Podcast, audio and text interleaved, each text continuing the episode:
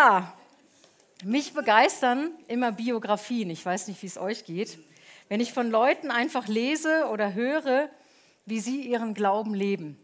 Weil das ist das, was es doch ausmacht, oder? Wenn wir erleben, wie funktioniert das praktisch? Wie hat der oder der das erlebt? Und wie, wie, wie ist das, wie fühlt sich das an, wenn du und ich so als normale Menschen wirklich diesen Glauben leben und Gott wirklich in ihrem Alltag hautnah erleben. Und deswegen habe ich gedacht, ich erzähle euch einfach ein bisschen was aus meinem Leben und nehme ich so mit hinein, wie ich Gott in meinem Alltag und in all diesen Dingen, die ich in den letzten Jahren so erlebt habe, einfach ja immer wieder erlebe und wie, wie er ja mir Mut zuspricht, auch einfach durchzuhalten. Die, den Titel dieser Predigt habe ich Never Give Up genannt, weil ich das so oft erlebt habe, dass ich an Punkte gekommen bin, wo ich gedacht habe, das war's. Und wir lassen das besser mal mit diesem Jesus und mit all dem, was wir da unten in Freiburg aufgebaut haben. Ähm, es reicht. Und immer wieder bin ich dann an den Punkt gekommen, wo ich gedacht habe, nein, und ich werde nicht aufgeben, weil Gott ist größer und Gott liebt mich so sehr, egal bei all dem, was passiert ist. Und da möchte ich euch mit hineinnehmen. Ich stelle euch noch kurz meine Familie vor. Ich habe ein Bild mitgebracht. Genau, das sind meine herrlichen vier Kinder. Äh, die Luca, die in der Mitte ist die älteste und Finja in der weißen Jacke, die Janne äh, rechts und der Ole links. Genau, das sind meine herrlichen Kinder. Und das nächste Bild zeigt den Jörg und mich im ICF Freiburg auf der Bühne. Genau. Wir sind jetzt seit 18 Jahren in Freiburg, kommen gebürtig auch nicht daher äh, und haben seit 2005 Freiburg, ICF Freiburg gegründet. Genau schon die verschiedenen Stationen durchlaufen dort. Seit, genau, jetzt 13 Jahre dann. Ne? 13 Jahre ICF Freiburg, ganz, ganz herrlich, genau. Ja, ähm, ich bin groß geworden in einer Familie mit äh, fünf Kindern. Ich bin die jüngste von fünf. Und ähm, wie ihr vielleicht wisst oder selber auch wisst, so eine Familie und so eine Familienkonstellation, das macht einfach was mit dir. Du wirst da hineingeboren in so einen Haufen von Menschen und musst dich da zurechtfinden. Und jeder wird so äh, ja, seine Schlüsse ziehen aus dem, was er erlebt, aus dieser Familie, wo er aufgewachsen ist. Ob du jetzt eine Familie hast, die äh, viele Geschwister oder ob du vielleicht viele Geschwister hast, ob du vielleicht alleine bist, ob du vielleicht sogar nur mit deiner Mutter oder nur mit deinem Vater groß geworden bist. Das alles macht was mit dir. Und bei mir war es so, da ich Jüngste bin und sehr ältere Geschwister habe, ich war so ein Nachzügler mit meinem Bruder, hat das einfach was mit mir gemacht. Ich habe mich immer irgendwie so ein bisschen klein gefühlt. Ich war nicht nur die Kleinste, ich habe mich auch so gefühlt. Und ich weiß nicht, wie es dir geht, vielleicht ist es auch dein Thema, dass du immer wieder zu kämpfen hast, damit, dass du dich einfach kleiner fühlst als andere, so ein bisschen minderwertig. Andere können es doch eh alle viel besser. Und was habe ich denn schon zu bringen? Und ähm, so ich immer, bin ich immer wieder an Punkte gekommen in meinem Leben, wo ich damit wirklich gekämpft habe. Und ähm, ich habe damals immer ähm, hatte einen Spitznamen, schon seitdem ich klein war. Und ich hieß Tini. Und ich habe diesen Namen eigentlich echt geliebt, weil der hat schon auch ein bisschen was äh, ausgedrückt. Der hatte sowas, schon auch das Kleine, aber er hatte auch was Verrücktes und er hatte was Lebendiges und was, ja, was, was einfach Cooles. Und ich habe diesen Namen geliebt. Und ich bin so groß geworden mit diesem Namen, bis das Jahr 2012 kam. Also da war ich ja schon relativ alt, ich weiß gar nicht, wie viele Jahre ist das jetzt her? Sechs? Also ich bin jetzt, genau, da war ich so 40, ne? Genau, ich war 40. 2012 bin ich 40 geworden. Also bis dahin hat mich jeder Teenie genannt. Obwohl ich schon lange verheiratet war, ältere Kinder hatte und so Teenie ja eigentlich nicht mehr so wirklich passt, oder? Wenn ich mir das jetzt so überlege. Okay, aber das Jahr 2012 kam und ich habe auf, einem, äh, auf einer Timeout-Woche mit unseren Pastorinnen aus dem Movement hatte ich, äh, haben wir immer eine sehr, sehr intensive Zeit.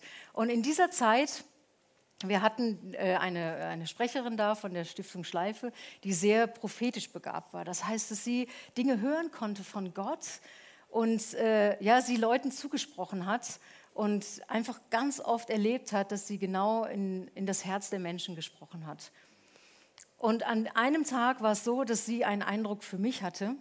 Und sie hat mir gesagt, hey, Tini, ich habe den Eindruck, dass Gott dir sagt, nimm wieder deinen ganzen Namen. Also ich heiße hier Bettina. Und nimm diesen Namen, weil Gott hat viel, viel mehr für dich als nur dieses Kleine. Wow. Und ich habe gedacht, krass, ich habe erstmal so extrem gespürt, dass es nicht diese Frau ist, die mir das sagt, sondern dass es wirklich Gott ist, der da redet. Und es war für mich wie so ein, im ersten Moment wie so ein Schock, weil ich gedacht habe, Bettina, ich kann mit diesem Namen null anfangen. Niemand hat mich so genannt, nur meine Oma. Und ich hatte mit meiner Oma nicht so das beste Verhältnis. Also sie war mir irgendwie nicht so nah. Und sie hat das immer in so einem strengen Ton gesagt. Kennt ihr das so? Bettina. Und das war so, oh. also ich konnte mit diesem Namen null anfangen. Und deswegen habe ich gedacht, okay Gott, wenn du das möchtest, dann will ich das. Wenn du wirklich sagst, du hast mehr für mich als nur dieses Kleine, dann will ich das annehmen. Und ich bin nach Hause gegangen und habe meiner Familie davon erzählt und ich habe gespürt, ich setze das sofort um. Entweder jetzt oder gar nicht. Und ich habe ihnen gesagt, okay, ich habe gespürt, dass Gott das möchte von mir und ich will mehr. Und ich habe meine E-Mail-Adresse geändert. Ich habe allen Freunden geschrieben, allen Freunde, Familie und habe gesagt, so, ab heute heiße ich nicht mehr Tini, sondern Bettina. Und die Leute haben das echt konsequent durchgezogen. Das Problem war nur, ich wusste nicht, mit wem sie reden. Und das hat mich, das, das war echt krass. Also sie haben mich dann Bettina genannt und ich habe gedacht, wer ist das? Und das war wie so eine Identitätskrise, in die ich gestürzt bin. Und das hat sich ungefähr, ja, fast ein ganzes Jahr gezogen, dass ich, dass ich mich wie neu finden musste und neu entdecken musste, was will Gott mit mir? Und was hat er vor? Und in dieser Zeit habe ich so gedacht, das fühlt sich so ein bisschen an, vielleicht wie das Volk Israel damals sich gefühlt haben muss.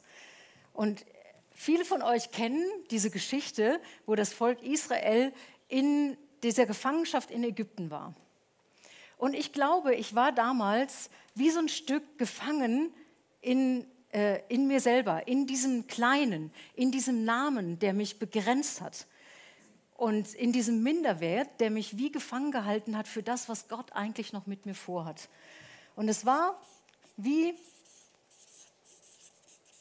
dass ich in diesem Ägypten war.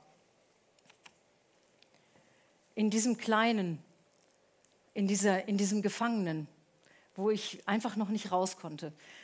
Und an diesem Moment, wo Gott zu mir gesprochen hat, habe ich gespürt, dass er viel mehr für mich hat. Dass er eigentlich will, dass ich hier hinkomme, in meine Bestimmung, in das, was er für mich hat. Und so war es beim Volk Israel, dass Gott gesagt hat, hey, ich habe was viel, viel Größeres für euch. Ich möchte, dass ihr hier hinkommt, in dieses verheißene Land, in dieses Land, wo Milch und Honig fließt und wo ihr alles haben könnt das, was ihr euch jetzt noch überhaupt nicht vorstellen könnt. Und ihr wisst, dass zwischen hier und hier eine ganz schön lange Zeit war. Und wisst ihr, es waren ja 40 Jahre, wo das Volk Israel hier rumgewandert ist. Ich wollte gerade sagen rumgeeiert, aber ich glaube, das ist es wirklich manchmal.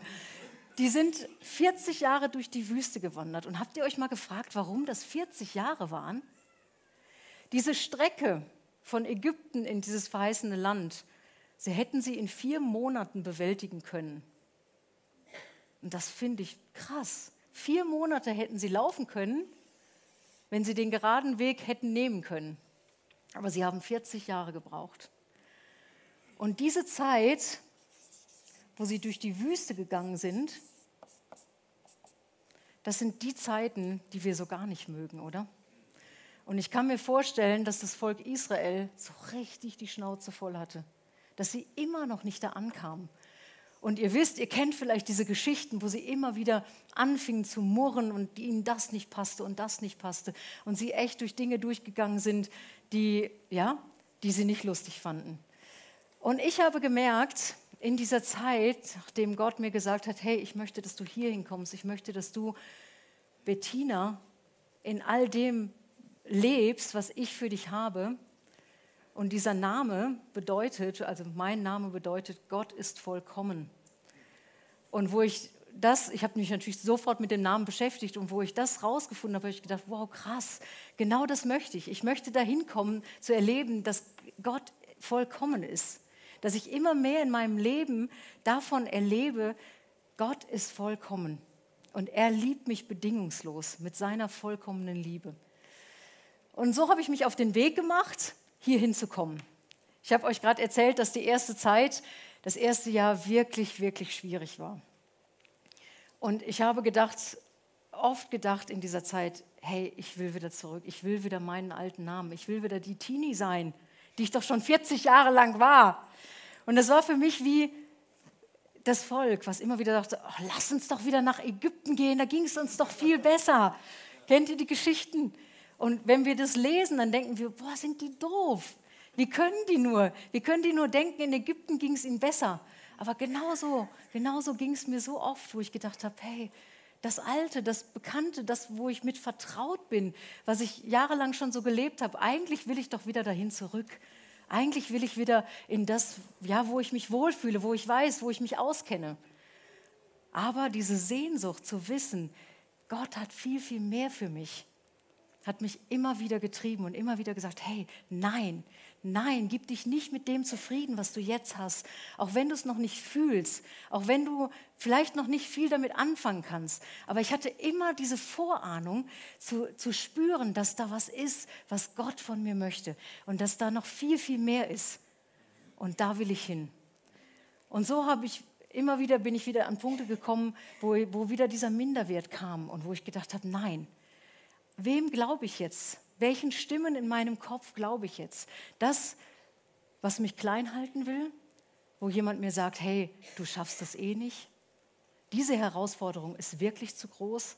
Oder diesen Schritt, den würde ich nicht gehen, weil dann riskierst du wieder dein Gesicht. Oder glaube ich den Stimmen und demjenigen, der dir sagt, hey, ich glaube an dich und ich liebe dich und genau deswegen möchte ich, dass du diesen Schritt gehst, weil es gibt noch andere Menschen, die liebe ich auch. Und ich möchte, dass du ihnen diese Liebe weitergibst. Und ich möchte, dass du da hinausgehst und dass du weitergibst von dem, was ich dir gebe. Und dass du noch viel mehr erlebst von dem und nicht nur das Kleine, was du jetzt bisher erlebt hast. Ja, und so bin, sind wir weitergegangen. Und wie das oft so ist, ich habe Schritte erlebt, wo ich, wo ich wirklich sagen konnte, wow, ich konnte aufstehen, ich konnte in Momenten äh, Stellung beziehen, wo ich das damals vielleicht nicht getan hätte, wo ich mich zu klein gefühlt hätte, wo ich den Mut hatte, meinen Mund aufzumachen und nicht zurückzuhalten von dem, was, was Gott mir gibt. Und dann kamen auch Momente wieder in unserem Leben, wo ähm, zwei Jahre später der Jörg äh, krank wurde und die Diagnose Darmkrebs bekommen hat und die uns wieder oder die mich wieder voll herausgefordert hat, zu sehen einfach, hey, was geht ab? Was ist da jetzt in dieser, in dieser Wüstenzeit, die, ähm, ja, was mich, was mich wieder zurückhalten will? Und in dieser Zeit habe ich ganz neu erlebt, wie ich Gott vertrauen kann. Und er hat mich wie, äh, wie herausgefordert, ihm wirklich alles zu geben. Und es war in, in der Nacht, also nach dieser Diagnose sah es wirklich schlecht aus. Also sie hatten einen ziemlich großen Tumor in seinem Darm festgestellt. Und die Ärzte hatten uns auch eigentlich erstmal nicht so viel Hoffnung gemacht, weil ähm, sie vermutet haben, äh, der Schweregrad des Tumors war bei drei. Es gibt ja da so verschiedene Abstufungen. Und sie hatten vermutet, dass der auf jeden Fall schon gestreut hat und ähm, ja, halt einfach es nicht mehr viel Hoffnung gibt. Und wir haben so richtig gespürt, wie als wenn um sein Leben gekämpft wurde. Dass da jemand war, der keine, ja, es kein Interesse mehr daran hatte, dass, dass Jörg weiterlebt. Und wir haben gebetet und wir haben erlebt, wie viele Menschen sich dazugestellt haben und wirklich mit uns gekämpft haben und gebetet haben. Und das hat meinen Glauben so gestärkt, einfach zu sehen, wie Gott da auf unserer Seite ist. Und äh, sie haben den, den, den ähm, Tumor entfernt und es haben nichts festgestellt, ansonsten, was irgendwie gestreut wäre. Und das war für uns ein Riesenwunder, weil die Ärzte einfach ja, uns vorher gesagt haben, dass, dass, da ist viel, viel mehr. Und es war für uns, wie wir erlebt haben, dass, ja, dass Gott da einfach dieses Wunder getan hat und Jörg noch hier haben wollte. Und für mich in diesen Momenten ist mir dieser Vers äh, so bewusst geworden im Psalm 73. Aber das ist meine Freude, dass ich mich zu Gott halte und meine Zuversicht setze auf Gott, den Herrn, und verkündige all sein Tun. Und dieser Vers, den hat jemand geschrieben, der fast verrückt geworden wäre an Gott. Der gesehen hat, dass es all den anderen Menschen so, so gut geht.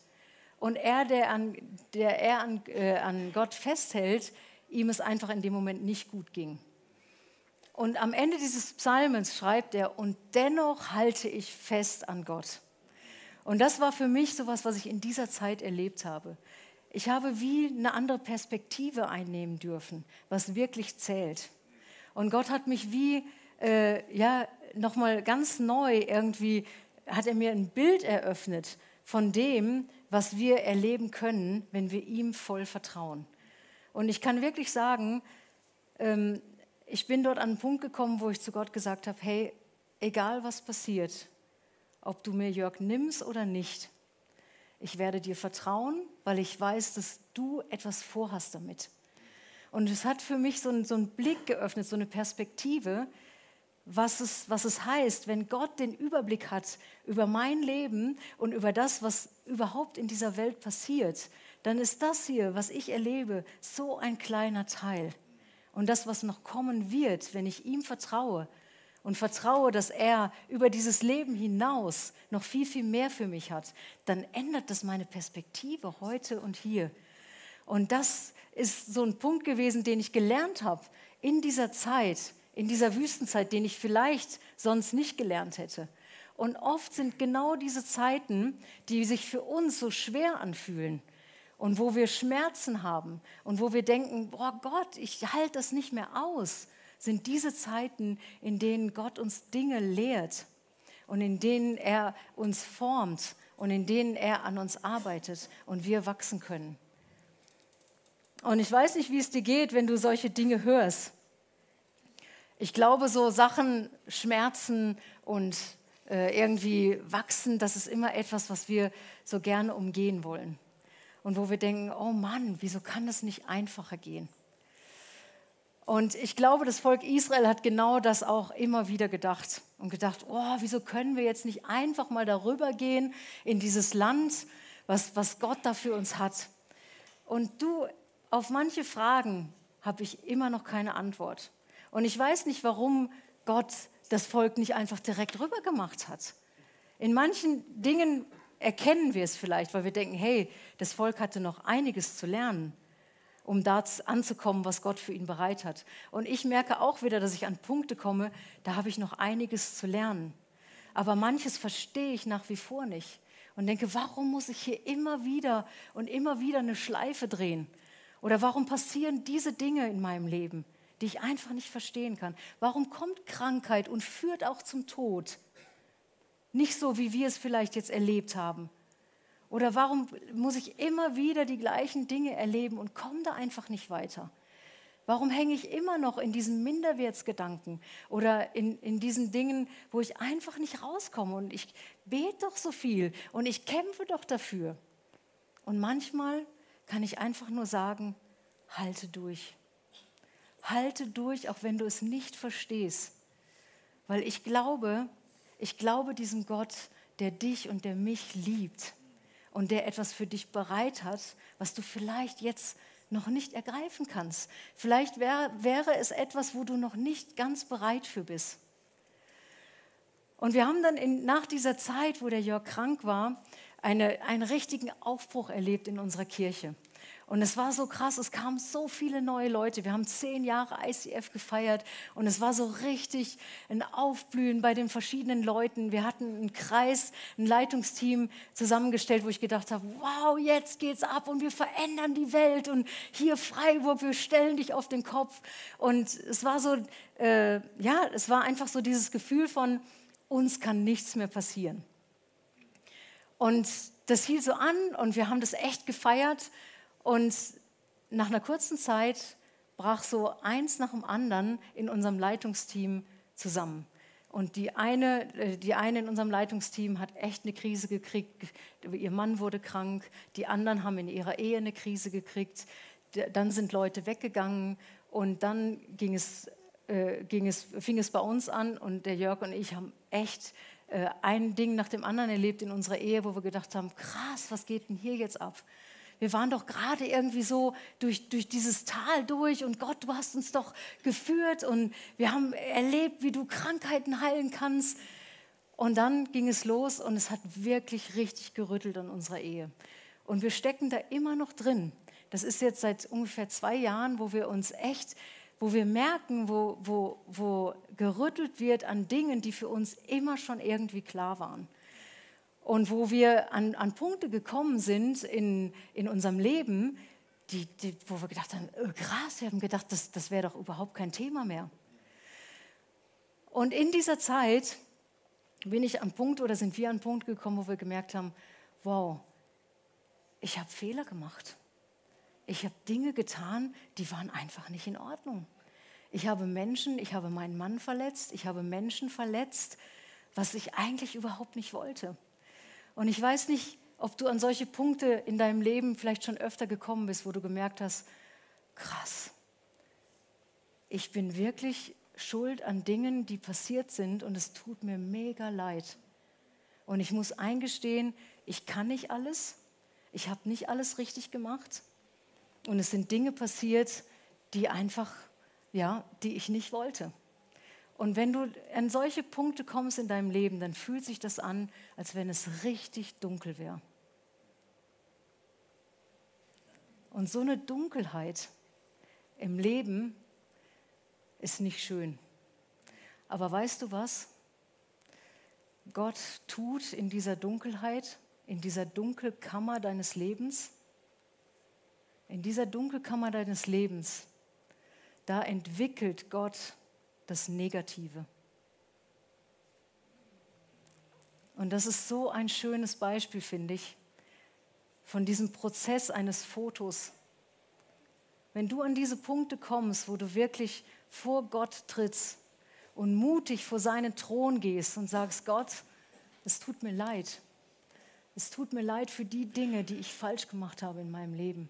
Es tut mir leid, wo ich Menschen verletzt habe dann ist es, dass Gott es nimmt und es verwandelt. In dieser Dunkelheit, wo du dich wirklich schwach fühlst und wirklich am Boden, dann nimmt Gott dein Foto des Lebens, dein Bild und entwickelt das Negative zum Positiven. Und das ist so was Herrliches, was ich erleben durfte, dass Gott einfach gnädig ist. Dass Gott mit dir und mit mir den Weg geht, auch wenn wir Schwächen haben und auch wenn wir Fehler gemacht haben. Er geht mit, weil er dich liebt und weil er dich nicht aufgibt, weil er dich nie aufgeben wird. Und ich glaube, dieses Volk Israel ist auch hier immer wieder eine neue Runde gegangen, weil es an Punkte kam, wo es Gott nicht vertraut hat, wo es gemurrt hat, wo es immer wieder äh, äh bereut oder Dinge ähm, ja einfach getan hat, die nicht in Ordnung waren. Aber Gott hat sie nicht aufgegeben. Und Gott gibt dich und er gibt mich nicht auf, weil er mit uns Geschichte schreiben will. Und das ist so, so herrlich. Und ich möchte weitergehen. Ich möchte weitergehen, weil ich will hier hinkommen. Ich will noch viel, viel mehr von dem erleben, was Gott mit mir vorhat. Und ich weiß nicht, dieses Bild, wenn wir trainieren, ich glaube nämlich, dass wir von, von vielen Leuten oder auch von Volk Israel oder vielleicht auch äh, von meiner Geschichte oder von den Geschichten, die wir sonst so lesen, können wir lernen. Und das ist wie, wie ein Training, was wir vielleicht, was uns vielleicht immer wieder einleuchtet, wo wir sagen können, hey, lass uns doch nicht nur körperlich trainieren, das ist für uns immer so klar, oder? Wenn wir irgendwie abnehmen wollen, wenn wir mehr ähm, Kraft haben wollen, dann gehen wir ins Fitnessstudio, dann haben wir einen Trainingsplan, der uns vorliegt, dann haben wir äh, unseren Essens- und Ernährungsplan und daran halten wir uns und so äh, werden wir die nächsten Monate äh, durchziehen. Ne, David? Da kennst du dich doch auch aus, genau. Aber wie, wie geht uns das in, in unserem geistlichen Leben? Haben wir da auch so einen Trainingsplan? Haben wir da so einen Plan, wo wir sagen, hey, ich möchte im nächsten Jahr, in, in dem und dem Punkt möchte ich geistlich und emotional wachsen. Und ich nehme mir vor, ähm, ja, einfach Dinge zu tun, die mich darin trainieren. Und ich weiß nicht, wenn, wenn du ins Fitnessstudio gehst oder wenn du äh, in, in, dieser Art dich so ein bisschen auskennst, was Trainingspläne oder was überhaupt Krafttraining mit dir macht, dann weißt du, dass du da immer wieder an deine Grenzen gehen musst, um weiterzukommen. Und dass es da wie so Wachstumsschmerzen gibt. Und ich glaube, dass es sowas von normal ist in unserem Leben, dass wenn wir wachsen wollen, dann kommen wir äh, in einen Prozess, wo es auch mal Wachstumsschmerzen gibt. Ich meine, jede Mutter kennt das. Ne? Wenn du Kinder hast, dann weißt du, Kinder wachsen und es gibt immer wieder Phasen, da gibt es einfach Schmerzen. Und wir, ich weiß noch, wir sind so oft zum Arzt gegangen und es gab, irgendwo hatten meine Kinder Schmerzen. Und dann sagte, hat der Arzt alles durchgecheckt und dann sagte am Ende Wachstumsschmerzen. Und wir haben uns schon darüber lustig gemacht in der Familie, dass alles immer irgendwie Wachstumsschmerzen waren bei uns. Und dieses Bild ist mir jetzt wieder eingefallen. Das ist eigentlich so was Normales. Wenn wir wachsen wollen, dann gibt es Stellen, wo es einfach weh tut. Aber in unserem Glauben wollen wir das irgendwie nicht wahrhaben, oder? Oder dann denken wir immer, nee, wieso denn das jetzt wieder und warum jetzt diese Situation? Und wir, wir stellen immer alles in Frage oder klagen sogar Gott vielleicht noch an, warum wir jetzt wieder in diese Situation kommen. Aber wenn ich geduldiger werden möchte, dann muss ich doch in Situationen kommen, wo diese Geduld geprobt wird, oder? Wie soll ich das denn sonst lernen? Wenn ich freundlicher werden will, dann muss ich Situationen erleben, wo meine Freundlichkeit herausgefordert wird. Wenn ich großzügiger werden möchte, dann muss ich anfangen und muss mich konfrontieren lassen mit solchen Situationen wie vielleicht heute Morgen hier, wo gefragt wird, hey, lass uns doch was geben für andere. Und das ist so ein Punkt, wo ich gemerkt habe in meinem Leben, ich möchte mich anfreunden mit diesen Herausforderungen, die in meinem Leben kommen, weil ich weiß, sie werden mich weiterbringen, weil ich weiß, sie werden, äh, sie werden mich wachsen lassen, sie werden mich geistlich reifer werden lassen. Und dann habe ich mir überlegt, ich möchte mir ich möchte mich nicht nur in diese, Heraus diese Herausforderung kommen lassen, sondern ich möchte diesen Herausforderungen mutig entgegengehen. Und ich möchte mir einen Trainingsplan aufstellen, wie ich im nächsten Jahr weiter wachsen kann, emotional und auch geistlich. Und ich glaube, geistliche Reife und emotionale Reife, die gehen einfach äh, einher. Das, das hängt zusammen. Wenn ich geistlich reifer werde, dann werde ich auch emotional reifer. Und wie wäre es, wenn wir uns für das kommende Jahr überlegen, in welchem Punkt, und wenn es ein Punkt ist, möchte ich geistlich weiter wachsen? Und dann gehst du und du fragst Gott, hey Gott, ist dieser Punkt auch der Punkt, wo du mich weiter wachsen lassen möchtest? Und wenn du dann in diesem Gespräch bist mit Gott und du findest vielleicht raus, hey, es ist diese Geduld. Ich bin so ungeduldig und ich möchte gerne geduldiger werden. Dann überleg dir doch, welche Situation du vielleicht ganz bewusst, in welche Situation du hineingehen kannst, wo diese Geduld gefragt ist. Ganz, ganz einfaches, simples Beispiel. Stell dich doch immer hinten an, an der Schlange in einer, in, am Supermarkt, die am längsten ist. Das ist vielleicht ein erster kleiner Schritt, der dir helfen kann, geduldig zu sein. Und dann sagst du, hey Gott, es ist so cool, dass ich hier hinten stehe und dass ich jetzt warten kann. Oder es kommt eine andere Situation, du denkst, hey, ganz bewusst diese Situation mal wählen, damit ich herausgefordert werde.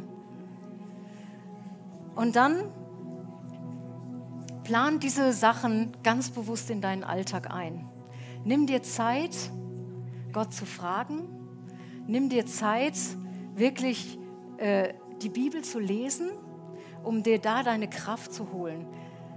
Ich weiß nicht, mich erinnert immer das Beispiel von Jesus, wo er in der Wüste war und wo er herausgefordert wurde, wo er dem ja, gestellt wurde, zu sagen, hey, wie, wie stehst du zu dem und dem, wo der Teufel kam und ihn versucht hat und Jesus immer mit der Bibel dagegen argumentiert hat. Und das fasziniert mich, weil Jesus konnte das in und auswendig. Es war ihm in sein Herz geschrieben, was Gott gesagt hat.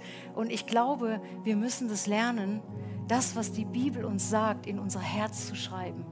Und das fordert mich manchmal wirklich heraus, die Bibel erstmal zu lesen und sie auswendig zu lernen. Im Englischen heißt auswendig lernen Word by Heart.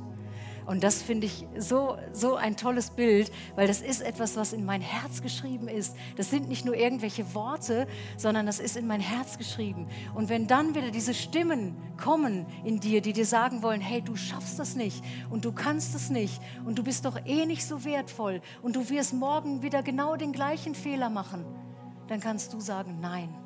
Ich weiß, wie groß mein Gott ist. Und ich weiß, dass der Gott, viel, viel größer ist, an den ich glaube. Und dass mein Gott mich liebt, weil er mich erwählt hat. Und er hat mich bei meinem Namen gerufen und ich bin sein. Und ich kann Bibelstellen zitieren, wenn wieder diese blöden Gedanken kommen. Und ich kann sagen, nein, ich weiß, dass es anders ist. Und ich werde den Stimmen mehr glauben, als das, was der Teufel mir einreden will. Oder das, was einfach immer wieder kommt und mich runterziehen will.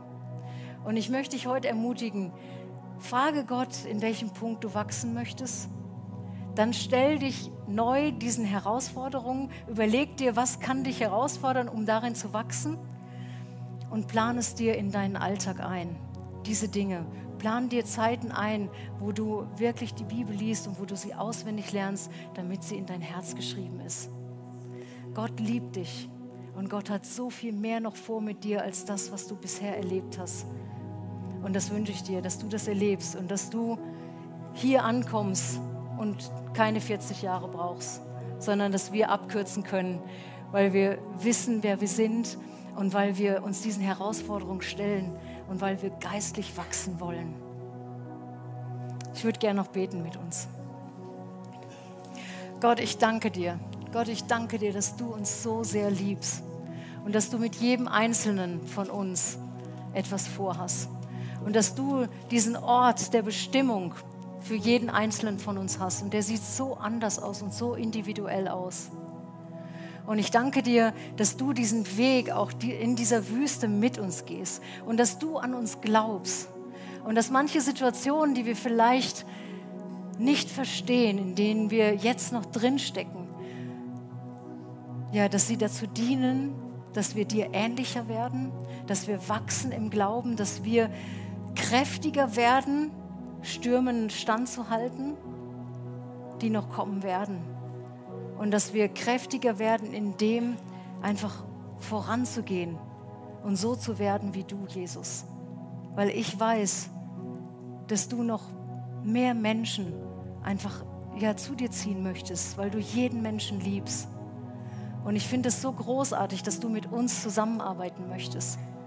Dass du uns diesen Auftrag gegeben hast, die Liebe, die du bist, in diese Welt zu tragen. Und ich bete Gott, dass du uns zeigst, an welchem Punkt du mit uns gehen möchtest, an welchem Punkt du möchtest, dass wir einfach noch mehr aufsatteln, dass wir wachsen, dass wir standhafter werden. Und Gott, ich bete, dass du uns hilfst dabei.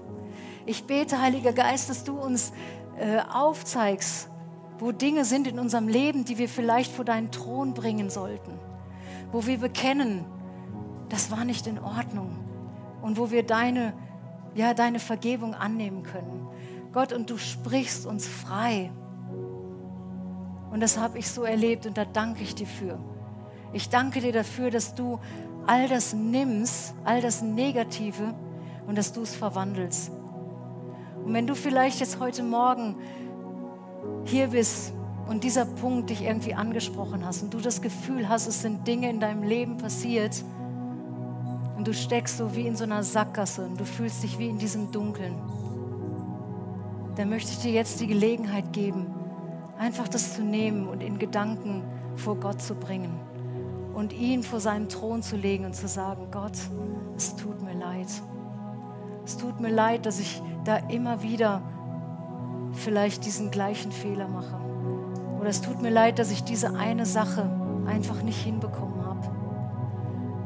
Und Gott, ich, ich lege es dir hin Und ich danke dir, dass du für all diesen Dreck und für all diesen Mist am Kreuz gestorben bist. Und dass du mich freisprichst. Gott, und dass du auf mich blickst. Nicht mit dieser Verurteilung, sondern dass du sagst, hey, geliebtes Kind, ich habe das schon alles längst weggenommen. Ich habe das schon alles längst damals mit ans Kreuz genommen. Und ich liebe dich so, wie du bist. Und ich nehme diesen Dreck und verwandle dieses Negative ins Positive. Und ich will dich frei machen. Ich will dich frei machen von all dem, was dich vielleicht jetzt noch hält. Und hey, ich habe es doch schon längst gesehen. Und ich liebe dich. Und ich liebe dich jetzt schon in diesem Moment, wo ich weiß, dass du vielleicht morgen den Fehler wieder tun wirst. Aber meine Liebe ist so viel größer. Meine Liebe ist so viel größer als all das, was du vielleicht wieder verbocken wirst. Und ich danke dir, Gott. Ich danke dir, Gott, für diese große Liebe, die mich freispricht und die mir die Möglichkeit gibt, immer wieder neu anzufangen. Immer wieder neu diesen Schritt zu gehen und zu sagen, Gott, hier bin ich. Gebrauch du mich. Gebrauch du mich mit all meinen Schwächen.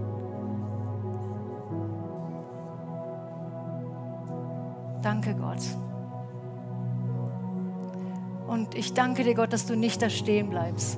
Dass du nicht da stehen bleibst, sondern dass du uns weiterführen willst. Dass du noch mehr für mich hast, als das, was ich bisher erlebt habe.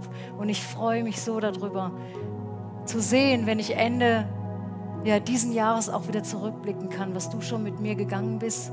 Und ich freue mich darauf, was noch kommen wird, auch im nächsten Jahr wieder. Danke Gott, danke Gott für alles, was du gibst. Amen.